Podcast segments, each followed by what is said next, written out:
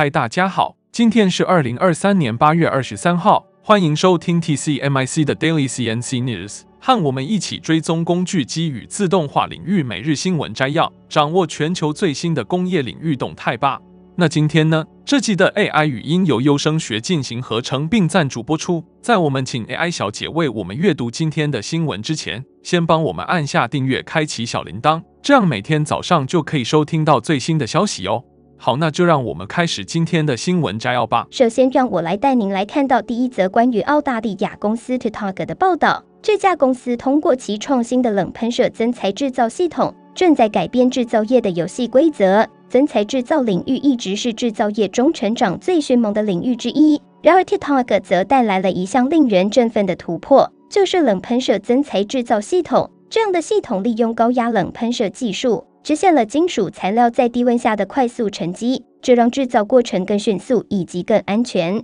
最重要的是，不需要融化金属。Dominic Parsonson 作为 Tutaga 的销售主管以及全球营销经理 Ben Andrews，对于增材制造的发展有着深刻的见解。Parsonson 表示，增材制造并不是一夜之间的成功，他已经在背后默默的发展三十年，等待机会来发展，现在终于达到了那的时间点。他解释说。Tutaga 的冷喷射系统与其他版本不同，它是一个基于冷喷射的系统，通过高压氮气气流来快速加速金属粉末，将金属颗粒以超音速推向表面，进而撞击并变形，形成坚固的金属结构。冷喷射系统的速度非常快，一小时可沉积五到七公斤金属，这比其他版本的增材制造要快得多。Parsonson 强调，该技术使制造商在生产中更具灵活性。可以结合金属以创造更强大的产品，并解决传统制造方法难以达到的挑战。Tutaga 的冷喷射技术在生产大型金属件方面表现出色，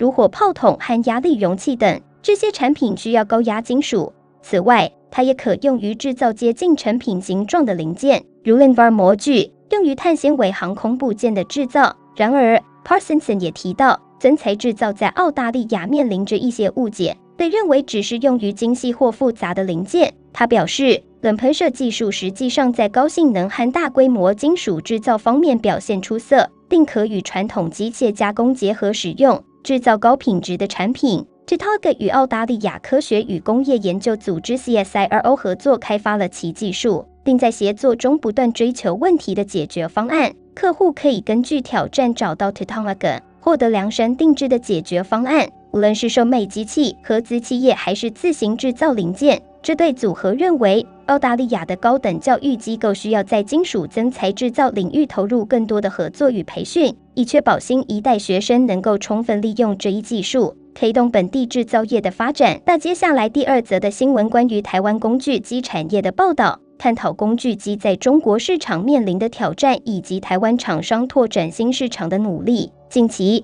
有关 ECFA 的终止对于工具机产业的影响成为热门议题。然而，多数上市柜工具机厂表示，终止对影响有限，而他们更关切的是中国经济不明朗的情势。龙泽科的总经理戴云锦表示，虽然若 ECFA 终止可能会带来一些影响，但近年来厂商已经将销售中国的机种逐渐转移到当地生产，并且大部分的零件，如钣金、夹治具等。也尽量在当地进行采购。戴云景指出，目前各家厂商从台湾直接销售机器到中国的比例已经下降。然而，台湾工具机产业近年来确实遇到了一些困难。过去，台湾工具机业的优势在于灵活的生产和具有竞争力的成本。然而，随着这些年巨元逐渐贬值，台湾厂商逐渐失去了低成本的优势。戴云景指出，尽管如此。台湾厂商仍然可以透过售后服务和客户忠诚度来提供附加价值，并强调如何开拓新客户会是一个重要的挑战。相较于日本和德国等大型工具机厂商，台湾工具机厂商的规模较小，主要客户群体是加工业，因此较容易受到短期景气波动的影响。中国市场对台湾厂商来说既是爱又是恨的存在，因为中国仍然是全球最大的工具机市场。然而，在政策扶植的推动下，中国本土工具机厂商逐渐崛起，台湾厂商也开始寻求新的市场机会，如美国、东南亚和印度等地。戴云景表示，虽然外部环境难以改变，但世界充满了机遇。台湾厂商仍然需要自力更生，不断寻求自我增值的机会。那接下来第三则的新闻将由另一位主播为您继续报道。接着第三则新闻带您来关注的是一则关于丹麦研究在风能领域的报道，揭示人工智慧如何提升风机发电效率的故事。据丹麦财经报 Finance 的报道，通过人工智慧的应用，对风力运行进行了全新的分析以及计算，可以大幅度的提升离岸风场的发电效率，预计发电量将有机会提高百分之十至百分之十五。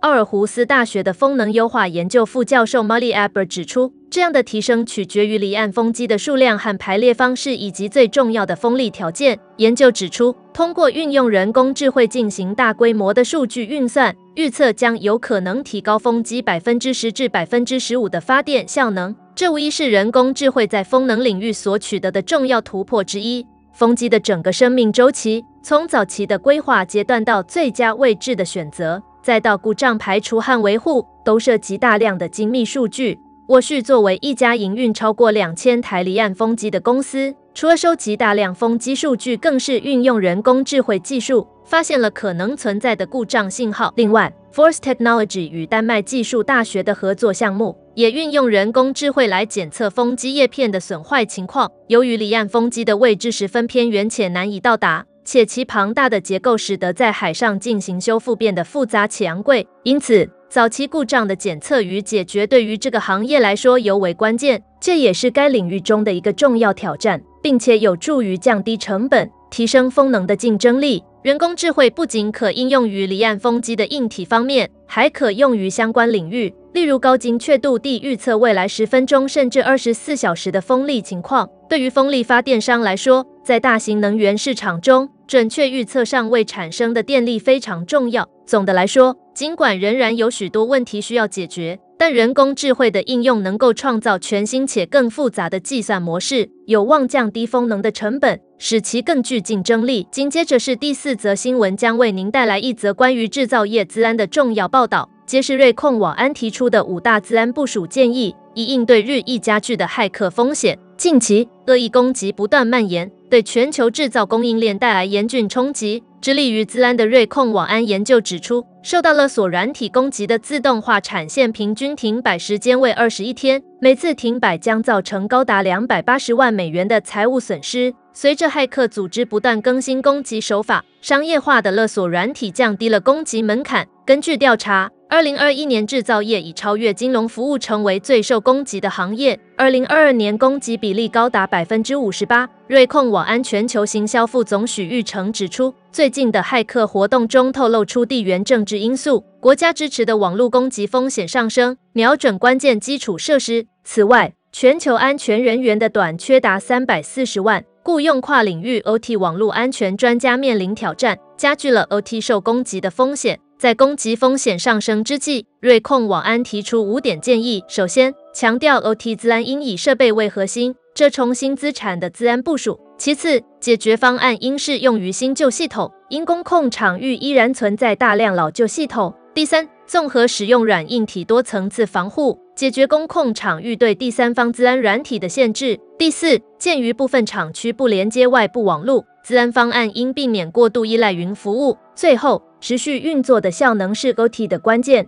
因此资安方案需考虑效能最佳化。总结而言，工业四点零的推动带来新的资安挑战。瑞控网安强调，针对不同垂直产业特性，企业需关注资安的不同层面，特别注重 OT 资安持续运作的重要性，以提前预防潜在骇客行为。瑞控网安也提供 OT 原生 CPSDR 技术，帮助企业实现全面的防守。嗨，我又回来了。那最后一则新闻带您看到一则关于劳动市场的报道，揭示无薪假与产业缺工之间的矛盾现象。近日，劳动部发布了最新的无薪假统计，显示实施无薪假的人数再度超过万人，达到一万一千两百零一人。其中，制造业是重灾区，有一千两百五十六人受影响。然而，同时我们也看到整体产业缺工的情况，约有二十到三十万的职缺未能填补。而制造业面临无薪假的同时，服务业却在大规模缺乏人力，这背后的问题究竟是什么呢？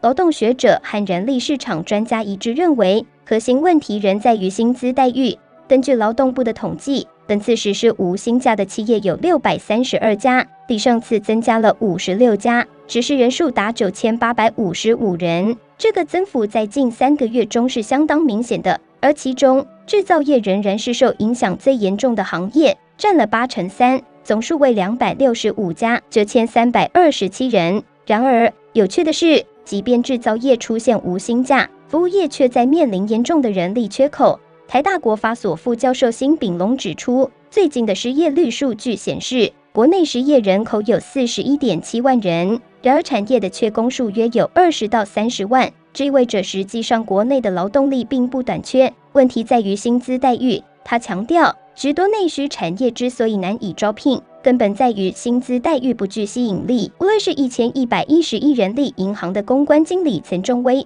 还是 Yes 一百二十三求职网的发言人杨宗斌，都表示薪资差距是关键因素。陈仲威提到，通报五薪假人数最多的电子零组件制造业，平均薪资达到五万三千六百五十二元，而餐饮业仅有三万三千八百六十五元。这种明显的薪资落差，让许多人选择了外销导向的工业，而不愿转往内需服务业。杨宗斌表示，制造业的工资相对较高，转型到服务业的转换可能相对容易，但薪资的不同仍然是一个重要考量。总结而言，无薪假与产业缺工之间的现象，揭示出就业市场的不平衡。众多专家一致认为，改善薪资待遇将是解决这个问题的关键。让各个产业都能够吸引到足够的人才。以上就是今天早上的 TCMIC Daily CNC News。工业自动化正在不断的发展，还敬请关注我们的节目，我们将持续为您带来最新的科技动态，还有行业资讯。